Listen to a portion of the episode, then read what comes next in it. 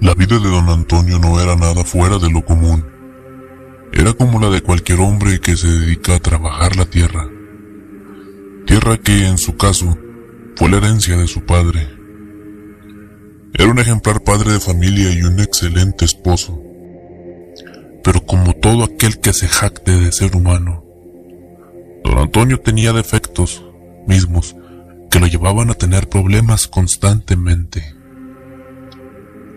No le gustaba recibir ayuda de nadie, ni siquiera para trabajar la tierra. Y aunque era más que obvio que solo no podía, él se negaba rotundamente a recibir ayuda. La única ayuda que recibía era la de María, su esposa, quien últimamente se había visto enfermo y le costaba trabajo salir cada día de la cama. Antonio también tenía algunos animales, a los cuales no les tenía ningún aprecio, ya que solo los tenía para después convertirlos en dinero. Cerdos, vacas, gallinas, cualquier animal al que se le pudiera sacar provecho era bienvenido. La madrugada del 10 de septiembre, una serie de gritos desgarradores despertaron a don Antonio. Era más que obvio que aquellos gritos eran de un cerdo. Quizá alguien intentaba robárselos, o quizá algún animal desconocido había matado a uno de sus cerdos. Salió tan rápido como pudo, con linterna en mano y una escopeta previamente cargada. Llegó al corral donde estaban todos sus animales, pero no había nada fuera de lo normal, pues todos dormían profundamente. Aunque algo no cuadraba con los cerdos, pues don Antonio tenía cinco. Y aquella noche, las cabezas de seis cerdos eran visibles en el corral. Bastante extraño era aquello, pues no había explicación para lo que estaba sucediendo. Los gritos que aquella noche se escuchaban eran de sufrimiento. Don Antonio se disponía a regresar a su dormitorio, y justo antes de entrar a su casa, aquellos gritos se hicieron presentes nuevamente.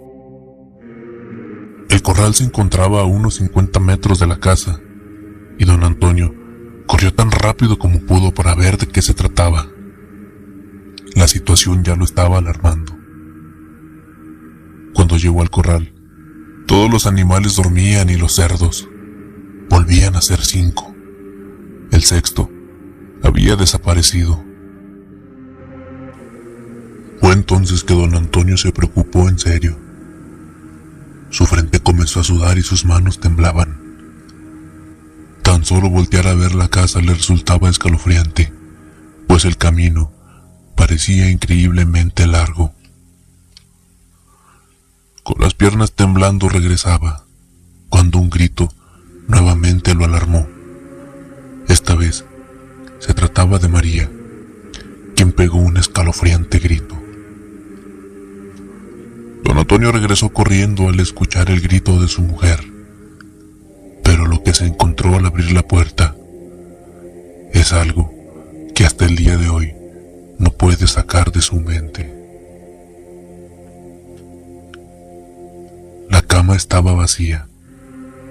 No había rastro alguno de María por ningún lugar. Había silencio absoluto. Sintió que alguien se acercaba lentamente a él. Y hasta el día de hoy, asegura que lo que se encontró al girar la cabeza solo puede ser obra del mismísimo diablo. Pues el sexto cerdo estaba a sus espaldas, observándole fijamente. Pero su cuerpo, su cuerpo era humano y su cabeza era de cerdo acercó lentamente a don Antonio, quien al ver a esa criatura infernal intentó dispararle con su escopeta, pero fue inútil, pues el arma dejó de funcionar inexplicablemente. Don Antonio se quedó congelado, mientras que el cerdo seguía acercándose lentamente hacia él. El cerdo llevaba en su mano un morral lleno de lingotes de oro, mismo que le dio a don Antonio que no podía gesticular ni decir una sola palabra. Actualmente, don Antonio está encerrado en una clínica psiquiatra y lo mantienen en observación las 24 horas, pues aseguran que de la nada comienza a hacer sonidos extraños, como si fuera un cerdo al que le arrebatan la vida. Los lingotes de oro fueron asegurados y la búsqueda de María no ha parado, aunque no se tenga ni una pista de dónde pueda estar. Los vecinos de don Antonio aseguran que fue un nahual quien se llevó a María y a cambio le dio a don Antonio aquello que tanto ambicionaba.